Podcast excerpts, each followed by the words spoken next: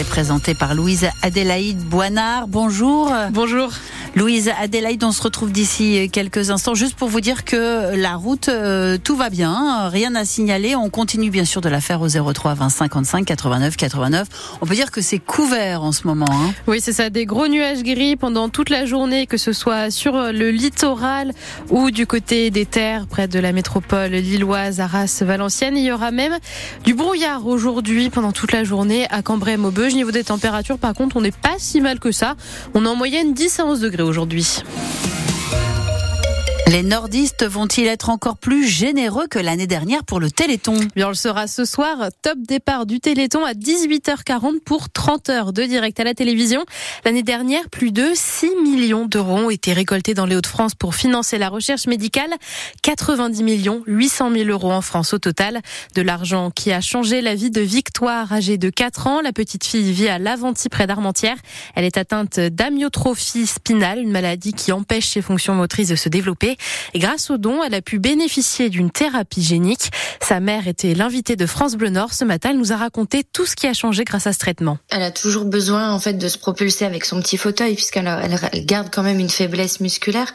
Mais elle, euh, elle est, elle vit, quoi. Enfin, elle est avec nous. Elle fait des choses que, qui étaient peu probables euh, il y a deux ans, il y a trois ans même.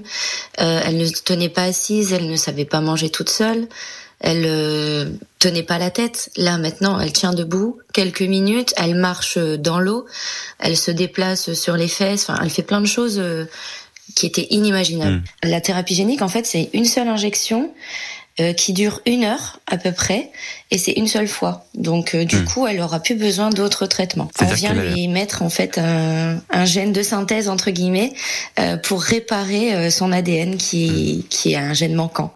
Et l'interview complète de la maman de Victoire, visage du Téléthon il y a deux ans, est à réécouter sur francebleu.fr. Et pour donner, vous pouvez composer le 3637. Et cette année, c'est Vianney qui euh, préside l'édition. C'est officiel, dès le 1er janvier, les excès de vitesse de moins de 5 km heure ne feront plus perdre de points aux conducteurs. Ils seront simplement sanctionnés par une amende allant de 68 à 135 euros. Une mesure de bon sens pour le ministre nordiste de l'Intérieur, Gérald Darmanin, qui l'avait annoncé en avril dernier. En 2020, les excès de vitesse de moins de 5 km heure représentaient plus de la moitié des contraventions envoyées d'après son ministère. Une employée périscolaire du Douaisis est en détention provisoire. Oui, une jeune femme de 21 ans qui travaillait à Cuincy. Elle est accusée d'avoir attouché sexuellement 11 enfants âgés de 7 à 10 ans. Les faits se seraient passés en novembre. Le parquet de Douai a ouvert une enquête et mise en examen la travailleuse. Le maire de, de Cuincy, Claude Ego, a démis la jeune femme de ses fonctions dès le 23 novembre lorsqu'il a entendu les premiers témoignages d'enfants.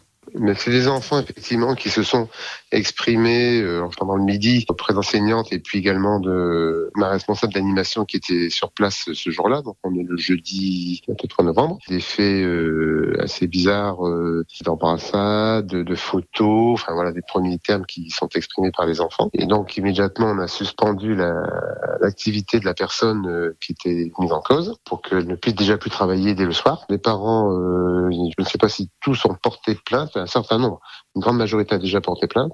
Peut-être que d'autres porteront plainte ensuite parce que euh, un certain nombre d'enfants se sont exprimés directement. D'autres peut-être ne se sont pas encore exprimés. Euh, d'ailleurs, euh, il y a une psychologue scolaire qui travaille avec les familles à la fois vis-à-vis des enfants qui euh, ont été confrontés à cette situation euh, et qui ont parlé, et d'autres qui n'ont pas encore parlé. Donc peut-être qu'il y aura encore d'autres plaintes euh, d'autres familles. Des propos recueillis par Louise Forbin qui sont à retrouver sur francebleu.fr et une cellule psychologique a été envoyée à Cuincy par le rectorat. Une enquête pour tentative d'homicide volontaire est ouverte après qu'un homme et une femme aient été visés par des tirs à Maubeuge hier soir. Ils étaient dans leur voiture rue de Douzy vers 22h30 lorsqu'ils se sont fait viser. Le trentenaire et la jeune femme de 24 ans ont été rapidement emmenés à l'hôpital de Lille. Leurs jours ne sont pas comptés. L'enquête est confiée à la police judiciaire de Lille. Et les footballeurs lensois ne vont pas pouvoir compter sur leurs supporters ce soir. Et non, ils font partie des supporters interdits de déplacement par un décret publié cette nuit car le match contre Montpellier de ce soir est dit à risque. Mais les 100 et or pourront compter sur l'attaquant Eli Wahi qui revient en quelque sorte à la maison. Le jeune international espoir a quitté Montpellier cet été pour Lens en devenant le joueur le plus cher recruté par le club artésien Sylvain Charlet. Eli Wai a débarqué dans le Nord le 20 août dernier. Présenté au public de Bollard avant le match contre Rennes, il avait eu droit à un petit coup de fil de Joseph Ougourlian, le propriétaire du club. Bienvenue à Lens Eli. C'est génial, on est, on est super content que tu nous aies rejoints et on pense qu'on va faire des grandes choses ensemble. Eddie Wai a dû attendre son sixième match avec le Racing pour trouver le chemin défilé à Strasbourg avant de remettre cela quatre jours plus tard lors de la victoire devant Arsenal en Ligue des Champions.